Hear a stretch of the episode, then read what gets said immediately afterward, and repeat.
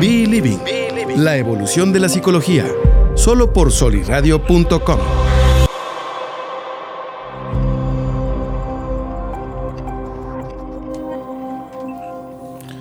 Hola, ¿qué tal? Muy buenos días. Ahora sí ya estamos, ya entramos, ¿verdad? Mister Estéreo. Ok, perfecto. Chicas, buenos días. ¿Cómo están? Hola, hola. Buenos días. Buen día. Sí. Súper. Les comparto que yo estoy con una sensación extraña, no sé, así amanecí hoy. No es hambre, ¿eh? No es hambre. ¿Por el regreso a clases? Lo mejor, sí. Pero hoy es 16, regresan hasta el 23, El 23, oficialmente, ¿no? sí. Sí, pero los docentes ya entraron. Se me hace que ese es tu sentimiento extraño, ¿no? Como Ah, que, algo no tendría que estar haciendo ahorita. Sí, es cierto, tiene razón, no lo había pensado. Pero bueno, precisamente es el tema que vamos a tratar hoy, cómo afrontar el regreso a clases. Yo sé que el título suena medio sangrón, no se me ocurrió uno más, más chido, pero bueno, vamos a tratar de compartir em, tips, porqués, ejemplos y que vaya saliendo todo esto chido. Participe, estamos transmitiendo directamente desde Instagram, desde el Instagram de Believing MX y también directamente en vivo desde el Facebook de Soli Radio. Entonces, bueno, una semana para regresar a clases, también un año medio extraño, este, volvemos, no volvemos, eh, modelos híbridos, no híbridos, unos se quedan en casa, otros no, los niños iban a regresar a la primaria y secundaria, las universidades en algunos estados del país regresaron completamente a rojo y están totalmente online. Entonces, bueno, ¿a qué problemáticas nos enfrentamos con los más pequeños de la casa? Fer, Mili. Ahí las ¿Empiezo estoy. yo? Ah, Bueno, este, pues sí, empieza, termina un ciclo súper diferente, súper distinto a lo que hemos estado acostumbrados. Y luego empieza uno todavía con la incertidumbre de no saber qué, bueno, con la incertidumbre de, de qué es lo que va a pasar, si vamos a estar otra vez todo el, el ciclo en sí pero no, o, o sea, híbrido, presencial o, o de plano en línea, como que son muchas cosas que, que pues pueden angustiar tanto a los papás como a los hijos que son quienes empiezan clases. Entonces, creo que justo hoy que queda toda esta semana de vacaciones, es un muy buen momento para hablar de este tema porque es un muy buen momento en donde pueden empezar los papás a hacer ciertos cambios en la rutina, ya que estaban de vacaciones, disfrutando, eh, no hay tantas reglas, pueden dormirse más tarde y todo.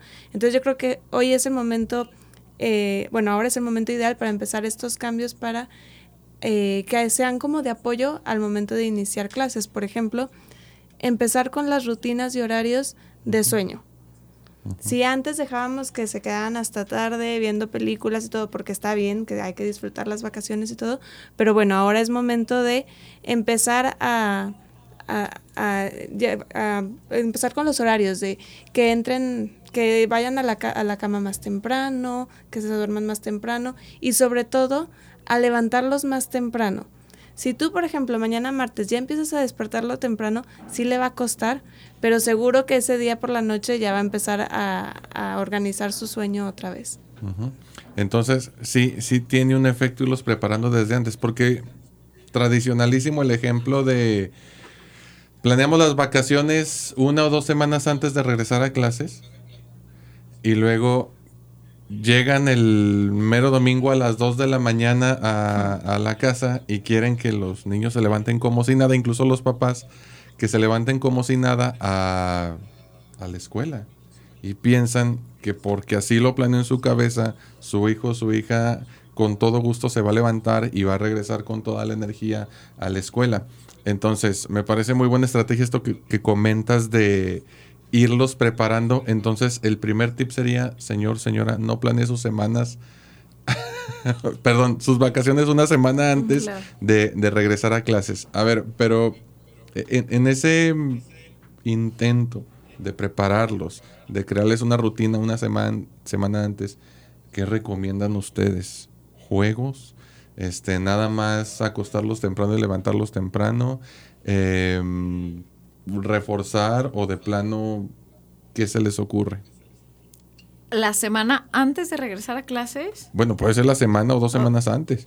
O Ah. Híjole, tres. es que yo, yo sí coincido mucho con Fer que primero son la rutina y los hábitos. Antes de como de juegos o, o dinámicas. Yo sí creo que en cuanto a la estructura de que todo tenga como un orden o que los niños sepan qué es lo que sigue en, en su rutina, pero que el, el, horario sí vaya moviéndose como a favor de, de los niños, porque sí me parece que es una fantasía que el primer día de clases los niños se van a levantar con muchísimo ánimo y toda la emoción del mundo, especialmente ahorita, como que realmente después de un año y medio de clases en línea, los niños se levantan tres minutos antes de entrar a clases, o sea, y es una realidad que los ves así con la lagañota y el pelo, y si su hijo va a regresar a lo presencial, sí es importantísimo y trascendental que lo empiecen a regresar a eso de levantarnos mucho antes, que si te vas a bañar o te vas a cambiar, el aseo, el lunch, todo, sí es importante que creo que como papás no los tenemos que volver a reestructurar porque también hay que tomar en cuenta quizás ese tiempo de traslado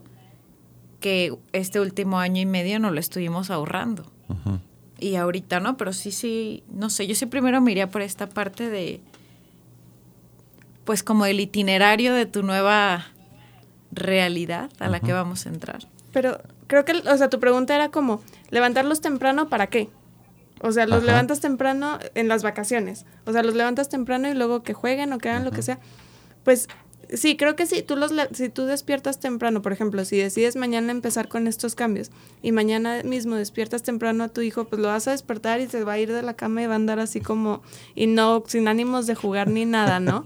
Entonces yo creo que sí, planear como actividades que sean interesantes para él o que, que lo motiven a, a empezar a, a, activarse durante el día, creo que sí es como una buena opción porque levantarlo para prenderle la tele y que se quede sentado así viendo la tele, pues no va a ayudar mucho, va a seguir como sin, sin hacer estos cambios de, de, rutina, de energía que necesita, porque no es lo mismo cuando lo vas a despertar temprano la próxima semana para volver a clases, que tiene que él ya eh, subir escaleras, llegar a su salón o no sé, hacer otras actividades que no es lo mismo que levantarse de la cama para ir al sillón y ponerse a ver tele.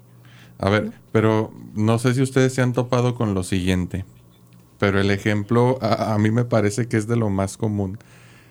Que los padres a veces, bueno, a mí me tocó que, que mis abuelos, que fueron quienes mayormente me crean, me decían, es que te tiene que gustar la escuela y te tienes que levantar con ganas y todas las materias te tienen que gustar, ¿sí?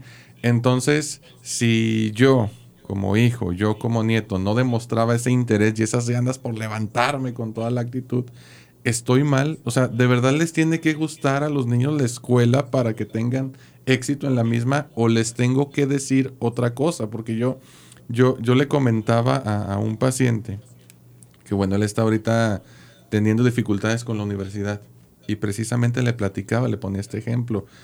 No te tiene que gustar necesariamente la escuela, no, está, no tienes que estar enamorado de la universidad uh -huh. para tener éxito eh, pues en alguna de las materias o para sacar tu carrera, sino que puedes transformarla incluso en un medio para acceder a un fin supremo. Uh -huh. Eso no otra vez como que muy acá, ¿no?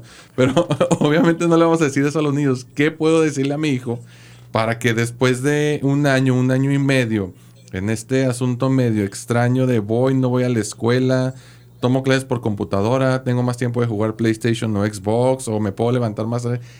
¿Qué le digo para convencerlo de que es, mm, pues no es lo máximo era la escuela, pero que tal vez es importante. O sea, a un niño de, mm, de 6 a, a 12 años o incluso a los chavitos de secundaria.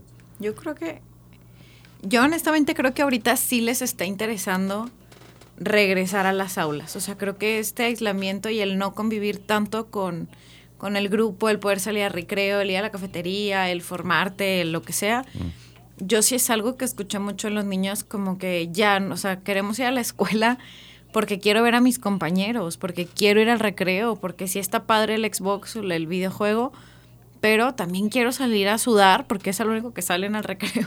O sea, quiero salir a sudar, a correr, a los jueguitos. Y en la escuela donde yo estaba, les cancelaron los jueguitos. El momento en que regresamos híbrido, les cancelaron los jueguitos.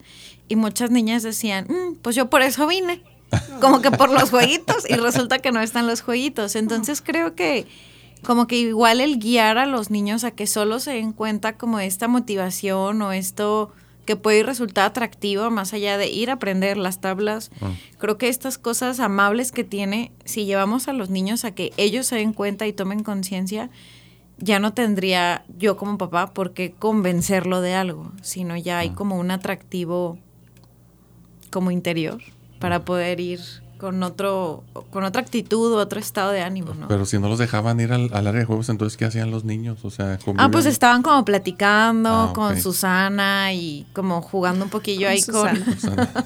con, con las pelotas de que al fútbol, o sea, sí, sí convivían, pero ya esto de las resbaladillas y el columpio, como había como más contacto con el...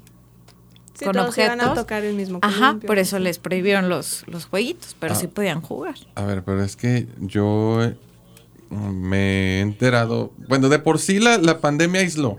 Un hecho. No hay nada que no se sepa respecto a, a tal situación. Pero sabemos, al menos nosotros como profesionales de la salud mental, que la socialización es vital para el desarrollo de los niños. Entonces, aislados de por sí y presentarse a un plantel en el que no te dejan ni siquiera platicar porque los valores de la institución son este el respeto a la figura del maestro, el estar atento siempre a clase y eh, ¿cómo le haces para que un niño normal no hable al menos durante tres horas, que es lo que se propone en un modelo semipresencial?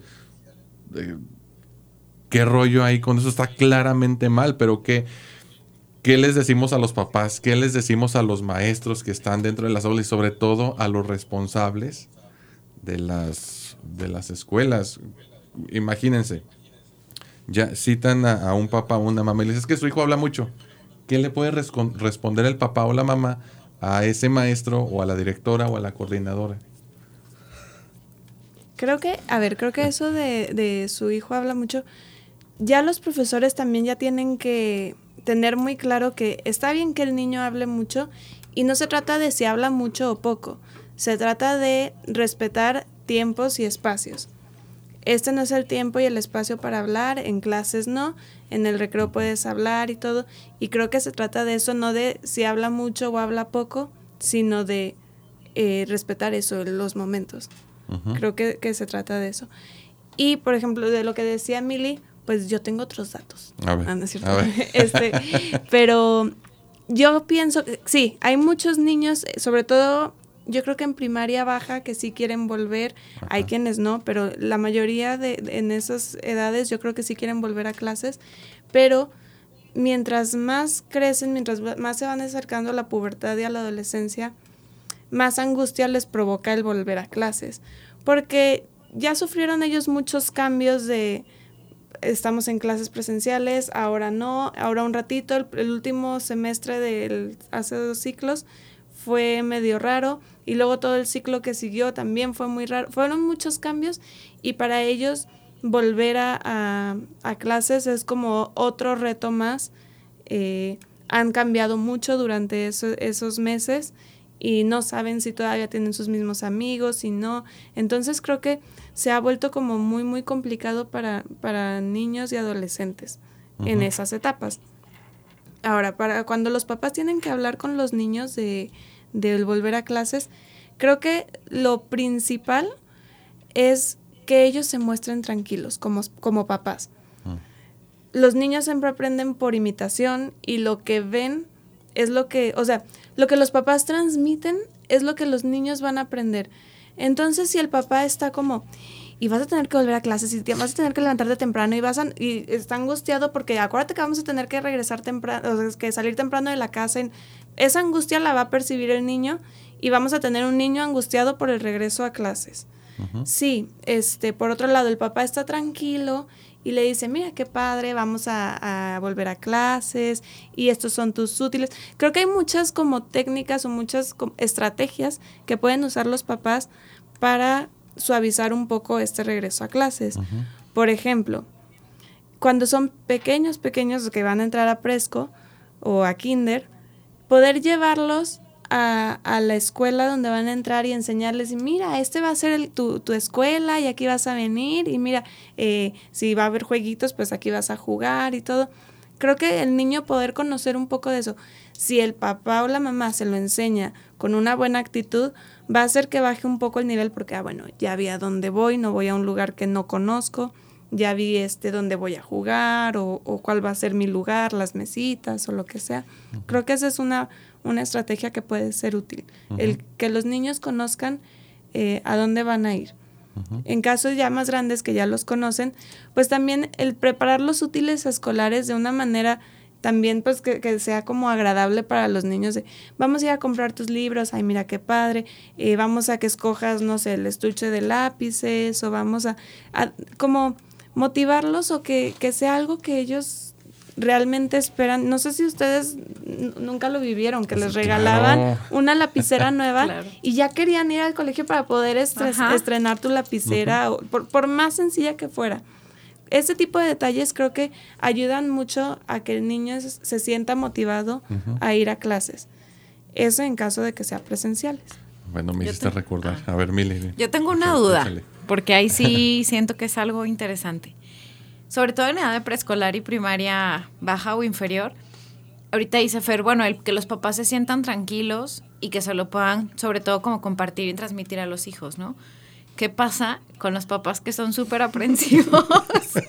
que generalmente, eh, de que no sé, papás con hijo único o, su primer hijo que va a la escuela, en tiempos normales los niños sufren por esta separación, la mamá sufre por esta separación. Entonces creo que ahorita todavía está como más potencializado con estos papás que son como como muy aquí, sobre todo porque, ay, sí, entró al kinder, pero tres años en kinder en mi casa, pues qué tranquilidad, ¿no? Pero ahí sí, esa es como la interrogante, ¿cómo le ayudo al papá que es aprensivo a que se sienta tranquilo para después podérselo comunicar a su hijo? Los esperamos en el consultorio. sí, claro, decirle que no se ponga ansioso. cálmese. sí, cálmese, no, no se, no se angustie, no, no. Uy, ¿cómo no se me había ocurrido? No, me voy a angustiar, ya. No, pero se me ocurrió, ahorita que lo mencionaban las dos, pues yo me acordé de, de mi propio proceso. En el kinder, no recuerdo que me haya ido mal. Digo, para empezar estaba muy chiquito y no hay recuerdos así fidedignos. Pero como mi abuelo daba clases en el Cervantes, entonces pues no, no pasó nada, pues sabía que estaba mi abuelo. Pero cuando entro a la primaria, que ya me ponen en en, otra escuela, una escuela pública, este, ahí sí fue angustiante para mí, porque yo siempre, bueno, sigo siendo muy nervioso. Eh, y recuerdo que mi mamá se fue y yo estaba llore, llore, llore, mamá, y mamá, y mamá. me calmé. O sea, a la salida vengo por ti. Y a la salida, pues a mí se me hace eterno que mi mamá llegara. Y yo veía que ya todo el mundo se estaba yendo se los digo incluso meses después, ¿eh? no nada más el primer día, sino meses después yo seguía llorando. Porque, no sé, digo, aparte de mi, personalidad, también es las fantasías infantiles propias, ¿no? Todo niño en algún momento de su vida y en alguna parte de su desarrollo tiene esta fantasía de que sus papás lo van a abandonar. Sí, y luego el ejemplo que ustedes mencionan del clásico papá o mamá aprensivo, que también tiene sus fantasías de que su hijo piense que ya no lo va a querer o que se enoje y luego dice, es que me abandonaste y luego dependiendo de cómo sea la mamá, ay sí, soy la peor mamá del mundo y lo único que hacemos es confirmar la angustia del niño y hacerle creer en su propia fantasía que mañana va a ser igual, que probablemente papá o mamá no venga. Pero bueno, a mí sí me gustaría saber cuál es la respuesta que tienen para contrarrestar a ese papá o a esa mamá aprensiva. Claro que no se vale decirle, señora, pues no se angustie. No sí es cierto, Alejandro, ¿cómo no se me ha ocurrido? Este, ahora sí, ¿qué estrategias, qué técnicas podemos sugerir como para que las personas con hijos lidien con este tipo de situaciones? A ver, es que es entender que es parte del desarrollo. Pero ahí entramos con, la con el otro lado, que bueno, no es el tema de ahora, pero también entender que nuestro niño está creciendo, quiere decir que nosotros también estamos haciéndonos más viejos. Entonces, a pesar de que es una etapa muy, muy, muy temprana de, de, los hijos y también como, como padres, pues es como un choque de chin, ya no es mi bebé que traigo cargando a todos lados, ya lo voy a soltar y ya se va a quedar ahí. Y bueno, se entiende, se entiende esa angustia y se entiende esa, pues, no sé, no sé cómo explicar lo que, lo que han de sentir, pero bueno, se entiende. Y yo creo que a cada quien le corresponde vivirlo de la manera que, que puede, pero sí, siempre, siempre tener, cuando son cosas sobre los niños, porque como es el caso de este tema de el primer día de clases de mi hijo, siempre tenemos que priorizar al hijo. Entonces poner en primer lugar a él. Si yo siento horrible, me voy a quedar sola, lo voy a extrañar toda la mañana y todo. Sí, es verdad, porque es lo que viven. Pero a ver, antes de eso, mi hijo va a su primer día de clases, va a un lugar que no conoce, con una maestra o maestras que no conoce, con compañeritos nuevos. Vamos a tratar de hacérselo más llevadero a ellos. Voy, lo dejo y todo. Ya cuando lo dejo, se despide, ya no lo veo, ya puedo romper en llanto y, y ya sufrir y todo. Bueno, a ver, aquí son como los tips y lo más práctico. Si uno quiere ya a fondo este, trabajar todo eso, pues bueno, ya hay un lugar especial para eso que es en el consultorio, ¿no? Aquí como que es este lo, lo, lo más básico para poder eh, no sé cómo a, poder afrontar ese momento. Tienes razón, transmitirle seguridad, pues. Pero aunque no la sienta.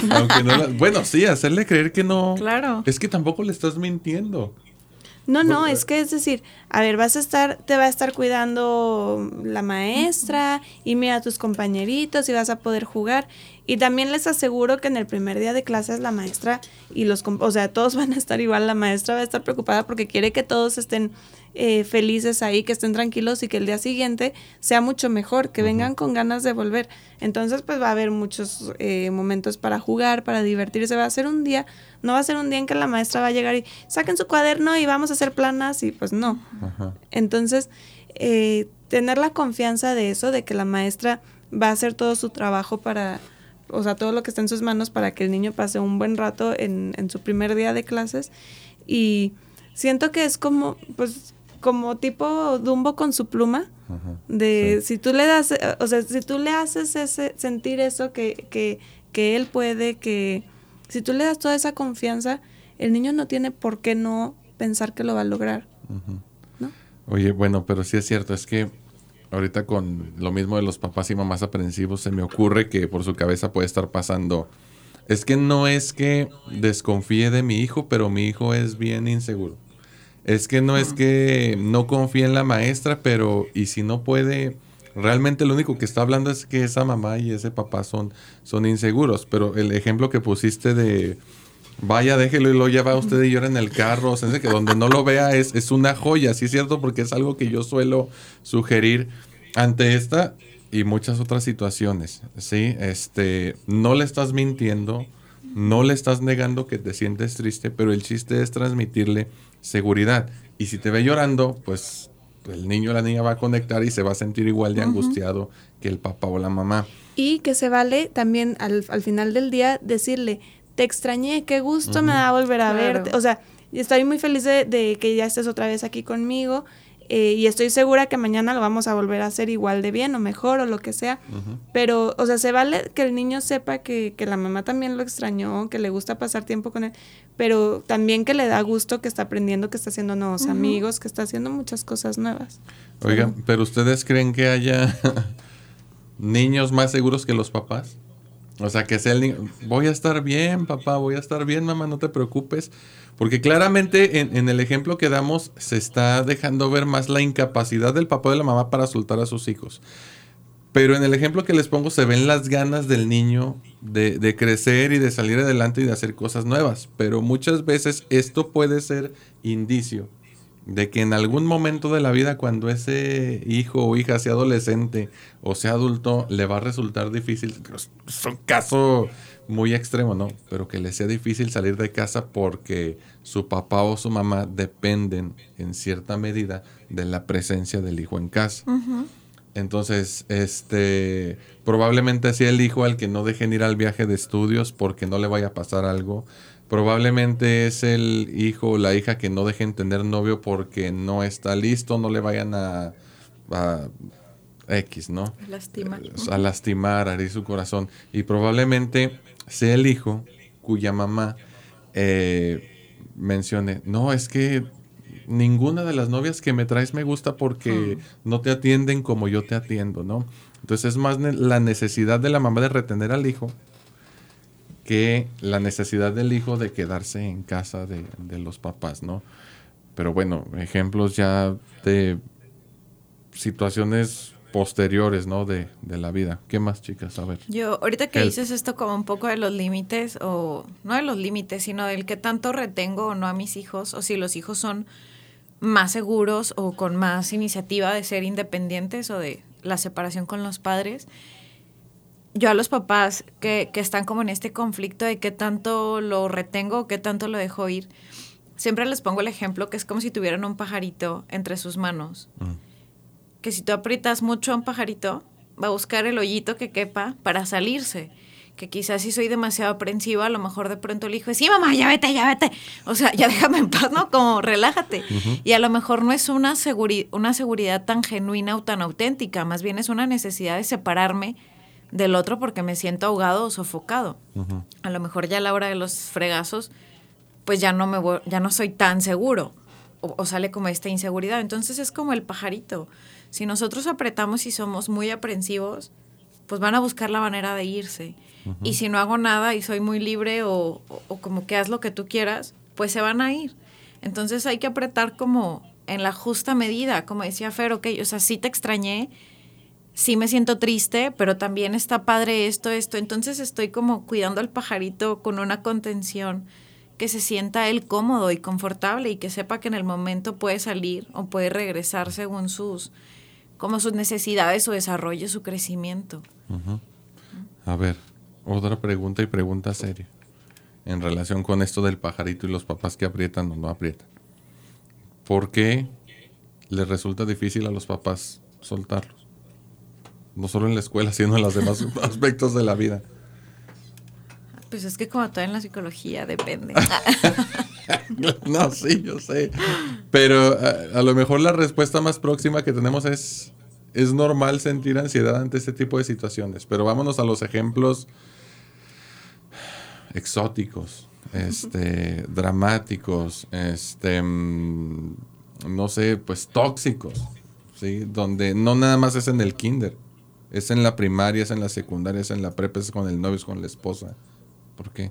¿Por qué tendría un papá la necesidad de no soltar a su hijo? ¿Y qué nos hace pensar? Mira, porque se los pongo así. Ay, no, pues al cabo ahorita está en el kinder, ya en la primaria que esté más grandecito me va a costar menos trabajo dejarlo. Llega a la primaria y dice, no, pues ahorita todavía está en primaria, este, a lo mejor ya cuando esté en secundaria que esté más grandecito, me cuesta menos trabajo dejarlo. Y así se la lleva, o sea, con autoengaños y realmente es él quien no puede soltar al, al hijo. O sea, y una explicación que se me ocurre y que ya la había dado ahorita hace ratito es, pues realmente quien no está listo para crecer es el papá, pero también cuesta mucho trabajo darle sentido a la vida si no es a través de la paternidad, en el caso de papá y mamá. Y luego sucede esto que cuando se van los hijos y se quedan los papás solos tienen dificultad para lidiar entre ellos dos y dicen, ahora tráeme a los nietos, yo los llevo a la escuela y se vuelven aprensivos ya no con los hijos, sino con los nietos y terminan criando los abuelos a los hijos de sus hijos. Sí, es lo que te iba a decir, es eh, cuando se sienten más cómodos o, se sienten realizados con el rol de ser mamá o de ser papá. Y, o sea, cuando es, es mejor para ellos estar en ese rol que estar en el rol de esposo o esposa o estar en el rol de, de hijo o hija o de hermano, cuando quieren solo, solamente estar en ese rol. Y bueno, ya los motivos pueden ser muchísimos y pueden variar este según cada, cada situación pero sí, creo que es eso, ¿no? El sentirse muchísimo más cómoda en el rol de padre o, de madre. Y otro tip, aparte de decir vayan a terapia para este tipo de situaciones, a los papás, ¿eh? Pues yo creo que esto de los roles, como dice Fer, creo que el poder verle el lado amable o el lado positivo, también de que mi hijo vaya a la escuela, o sea, realmente al final es un tiempo en donde tú puedes desarrollarte profesionalmente, hacer tus pendientes quehaceres del hogar, cualquier cosa que ya implique como, como mi individuo, creo que también está este lado amable, no nada más como engancharme a ser mamá y lo atiendo y lo atiendo y lo atiendo, no, espérame, o sea, puedes dejar de ser mamá, entre comillas, como de 8 a 2, mientras tu hijo está en la escuela, y puedes ser profesional, puedes ser quien tú quieras ser, una Barbie girl.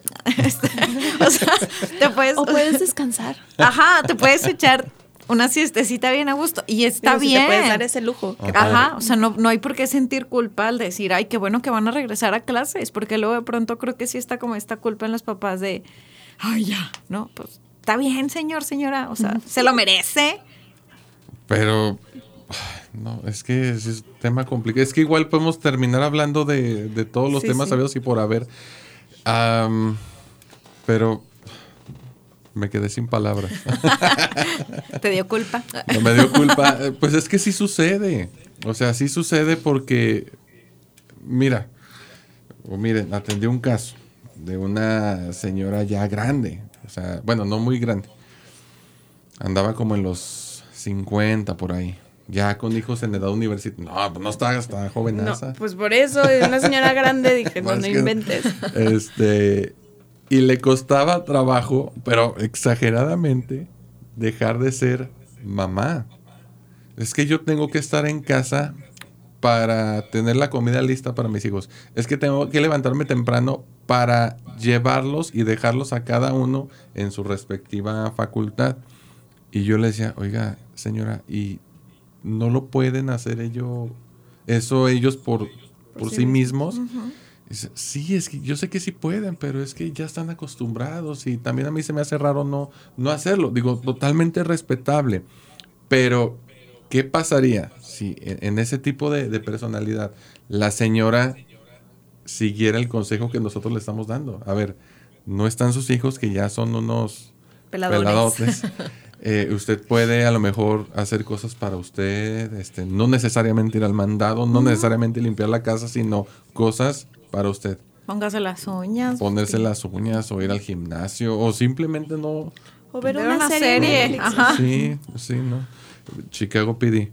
No sé, lo que quiera, pero sí les cuesta un chorro de trabajo. Y volvemos a lo mismo. Si al papá le cuesta trabajo dejar de ser papá, ¿no sería razonable pensar que al hijo también le cueste trabajo dejar de ser hijo? Sí, pues sí, porque es como una responsabilidad que le, que le otorgan o que, o sea, que le dan al niño como, pues, al niño o en ese caso, pues ya a los jóvenes, de tú tienes este rol y te toca cumplirlo, porque, y- o sea, el, el hijo lo sabe, el hijo sabe que si él deja de cumplir ese rol de hijo de me llevan a todos lados o algo, pues entonces mamá siente que ya no hace el rol de mamá y creo que también es como una manera de salvarla, ujú, ¿no? Pues bueno, sí. De seguir dándole sentido a su, a su existencia. Suena muy trascendental. Y. ¿Por qué se me van las preguntas? O sea, las tengo en la punta No sé, de pero yo te iba a decir que a mí me gustaría hablar de, de volver a clases, pero ahora que... Es que como decías al principio, vuelve- vuelve- vuelven a clases y puede ser en línea, puede ser presencial, puede ser de todas las maneras. Y ya dimos como algunos tips de qué pasa si vuelven de manera presencial. Pero ¿qué pasa si van a volver en línea? Y los papás ya regresaron a, A sus trabajos. a sus trabajos. Bueno, y todo, pero por ejemplo, están, están en una época, en una etapa de, de vacaciones, que es la mayoría del tiempo en casa también, por, por COVID y todo, que bien pudieron haber salido y lo que sea, pero bueno, también hay que prepararse para las clases, para volver a clases en línea. Y creo que ahora que van a empezar el ciclo es el momento ideal para empezar a preparar todo desde cero, que no sea como terminaron, que pobres, yo sé que terminaron ya todos con la computadora aquí en la panza mientras estaban en la cama y nada más picaban para decir A presente. mimir. Ajá, presente y a dormir. Pero creo que es un momento para empezar a organizar un espacio, no digo una habitación y lo que sea, si es en el comedor o donde vaya a ser, pero a organizar un espacio donde esté muy establecido. Este es tu espacio para donde vas a tomar clases y vas a tener todo. En caso, por ejemplo, si para volver a clases presenciales le vamos a comprar su bolsita para los lápices para que el niño se motive y no sé qué, ¿por qué no para este, para este espacio que vamos a organizar, no sé, una unas de esas cosas de plástico Como o así, archivero o no lo que sea, Organizador. o cajitas o lo que sea, algo, lo que ustedes quieran para que él pueda poner ahí todas sus cosas, no sé, sus libros o, o sus lápices o lo que sea. Que también sea como la motivación de, mira, vas a tener todo aquí muy bonito, muy organizado. Como les digo, no tiene que ser un espacio que haya sido eh, pues diseñado para eso, sino un espacio que ya es en la casa, por ejemplo, el comedor ya está con, con, la mesa, con sillas y lo que sea, pero tratar de hacerlo eh, pues lo más cómodo y lo, lo más que sí, que, que, sea lo más motivante para el niño, ¿no? Bueno, eh, en este caso igual los horarios, pues. Claro. Sí.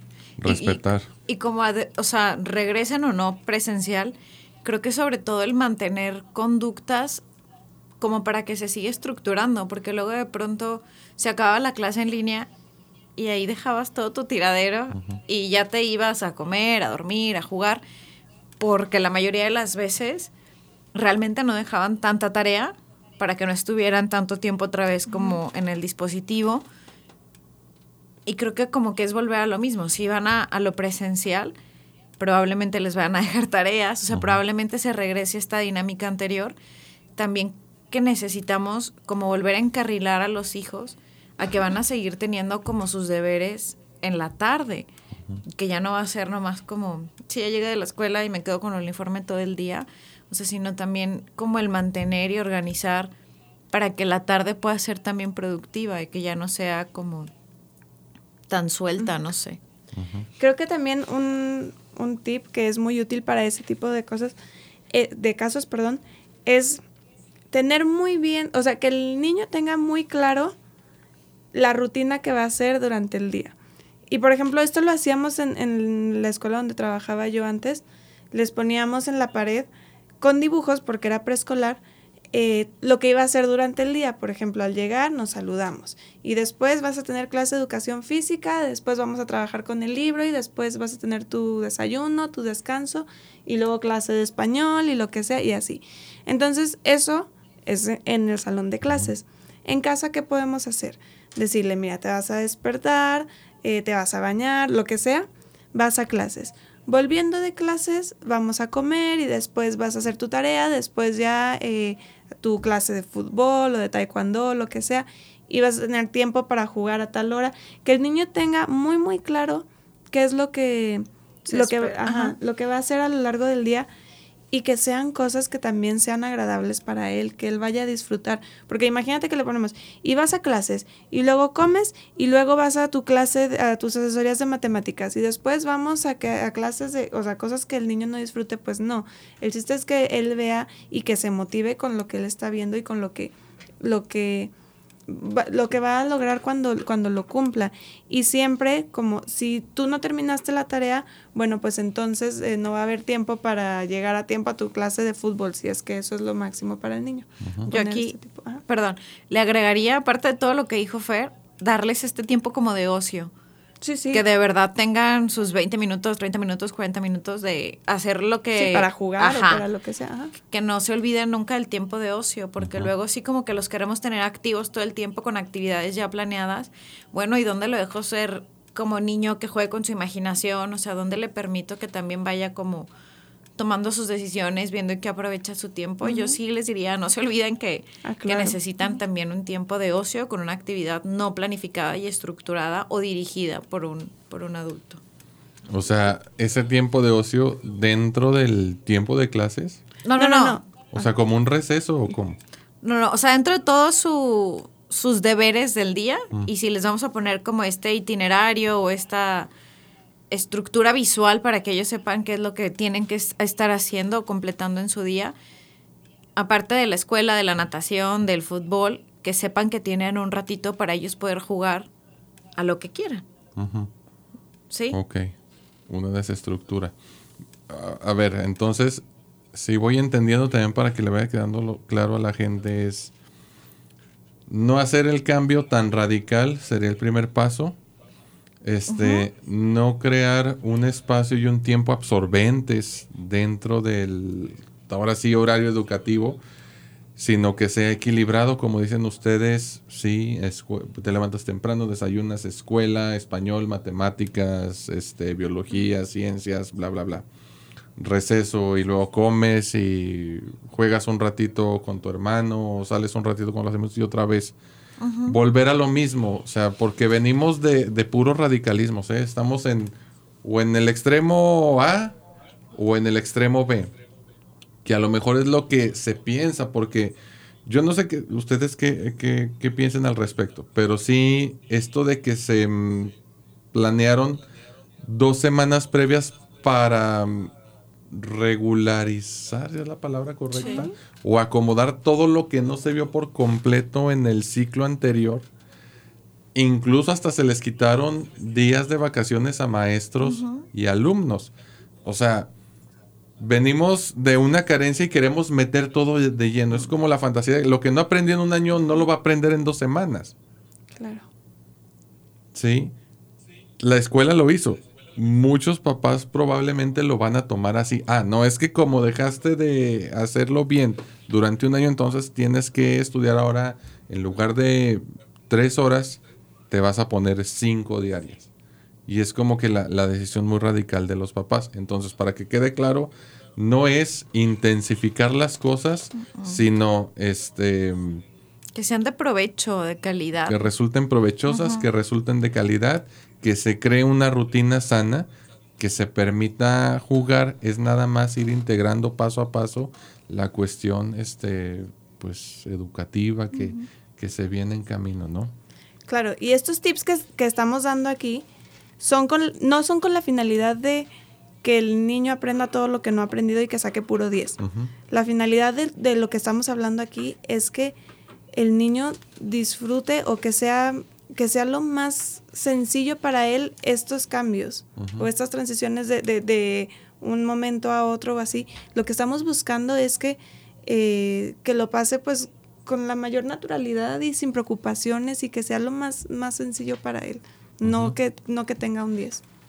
Ni que, con, ni que aprenda todo lo que no aprendió el ciclo pasado. yo creo que hay algo que también se puede confundir. ¿Qué significa que, que se... ¿Cómo lo dijiste? ¿Que no sea lo más sencillo para él? Que sea lo más, sencillo. ¿Qué significa que sea lo más sencillo para él? Porque también que no como papás tenemos la necesidad de resolver todo. Pero en esa, ¿dónde está la diferencia entre volver las cosas sencillas y terminar resolviendo las cosas? Es que en estos tips que hemos dado no le han resuelto nada, o sea, no se le resuelve nada al niño.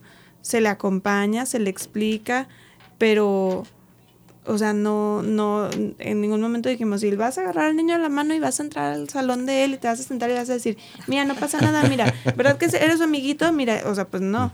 Eh, es dejarlo a él, descubrir y dejarlo ser, pero acompañarlo y darle, como es que es lo que decía Mili, es transmitirle esta confianza para que él eh, se atreva a, a lograr esto por él mismo. En ningún momento lo va a resolver el papá por él. Exacto, yo, yo eso agregaría, que cómo saber si es sencillo, le estoy como dando todo peladito y en la boca. Es saber y reconocer qué habilidades, qué recursos, con qué cuenta mi hijo para que lo pueda hacer solo. Y así, ya al saber que tiene la capacidad, la habilidad, lo puedo acompañar solamente para que lo realice. No es que voy a ir a, a darle el lunch en la boca. Si ya lo puede agarrar, creo que es esto, como si ya lo puede hacer, que lo haga solo. Si no lo puede hacer, entonces se lo puedo modelar por un tiempo para que pueda ir aprendiendo cómo hacerlo, pero en un momento voy a tener que dejar que se topes, que la playera se la ponga mal, que se abroche mal los botones, que ande con las cintas todas mal abrochadas. O sea, esto tiene que ver con que sea sencillo, pero irlos también como, como que se vayan fortaleciendo, que no sean totalmente dependientes de, de los padres e identificar habilidades como para poder saber qué tanto sí o qué tanto ya lo están sufriendo, porque de verdad que no pueden, o sea, no es que ya no quieran, ya no pueden o no tienen la habilidad para. Que eso, es, eso es un tema súper importante, sobre todo para los pequeñitos, eh, que desde antes ellos, este, o sea, que los papás les estén ayudando a que aprendan a comer solos, a vestirse solos, porque eso es mucha seguridad Imagínate el primer día de clases y que el niño tenga que pedirle a la maestra todo el tiempo, ¿me, ayudas? Ajá, el me lo abres es más común y eso sí hay que enseñarles a los niños que pedir ayuda está bien y que, o sea, que a la maestra le tiene que pedir ayuda cuando sea necesario y no pasa nada. Pero el, me voy a poner la, la chamarra o me voy a poner el suéter o todo eso, pues le va a dar como más confianza y más seguridad en que sí, que puede hacer las cosas por él mismo. Bueno, definitivamente. Eso estoy totalmente de acuerdo con ustedes. No el, el sangrón, no obstante, no obstante, toma tiempo. Claro. Sí. Cosa valiosa que se ha hecho como que muy evidente que falta. A lo mejor en tiempos de pandemia, o a lo mejor en el momento en que papás tuvieron que regresar a trabajo, buscar con quién se iban a quedar los niños que todavía estaban en, en, en línea. Y, y, entonces a veces por cuestiones de tiempo es, ching, pues esta era la tarea o esto era la, la evidencia que tenía que mandar y si me pongo a hacerla con los dos o tres o uno hijos que tenga es, pues ni modo.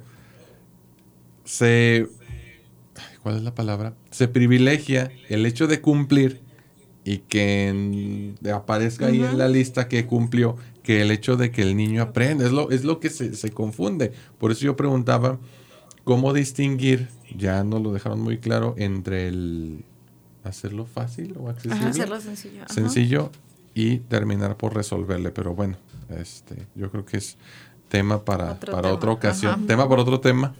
tema para otra ocasión. Este, se nos acabó el tiempo. No sé, algo para cerrar, chicas. Este, en resumen, los, los tips, los consejos. Pues para mí sería ese, que mamá y papá estén tranquilos, que, que se muestren también ilusionados por este cambio, por todo lo que va a aprender, por todo lo que va a conocer, para que contagien esta ilusión y esta seguridad al, a los pequeños y que sea más sencillo este regreso a clases. Ujú. El no se angustie, ¿verdad? Relájese. No, pues igual, o sea, que, que realmente es algo benéfico para los niños y creo que más el rescatar lo académico es el rescatar o el fomentar la convivencia con los demás y, y pues un poco el ser conscientes que quizás al principio va a ser difícil el reintegrarnos y readaptarnos al, al estar con otros, sobre todo este miedo que la contingencia y esto, pero pues es algo que al final no depende de nosotros y necesitamos aprender o ser resilientes ante las situaciones, ¿no? Entonces, Y que no estamos solos, todos Ajá. estamos pasando por, Por esto. exactamente lo mismo, Claro que de sí. diferentes maneras, pero no, no eres el único, que no se sientan como bicho raro, que nada más él lo está sufriendo, no. Todos estamos pasando por esto. Muy bien, perfecto. Pues muchas gracias. Terminamos por, por hoy, chicas. Les, les recuerdo que nos están viendo y escuchando nuestras redes sociales. Eh, Facebook e Instagram nos encuentran como BelievingMX. Pásenle a la página web www.believing.mx y escúchenos, escúchenos en Spotify. Nos encuentra como Believing Podcast. Gracias a Mr. Estéreo y en producción, controles. Y también gracias a Jorge Torres Bernal y todo su equipo. Terminamos aquí. Muchas gracias. Nos vemos el próximo lunes a las 11 de la mañana. Cuídese mucho. Le mandamos un abrazo. gracias, Bye, bye. nos vemos, bye. Bye. La manera de comunicar evoluciona.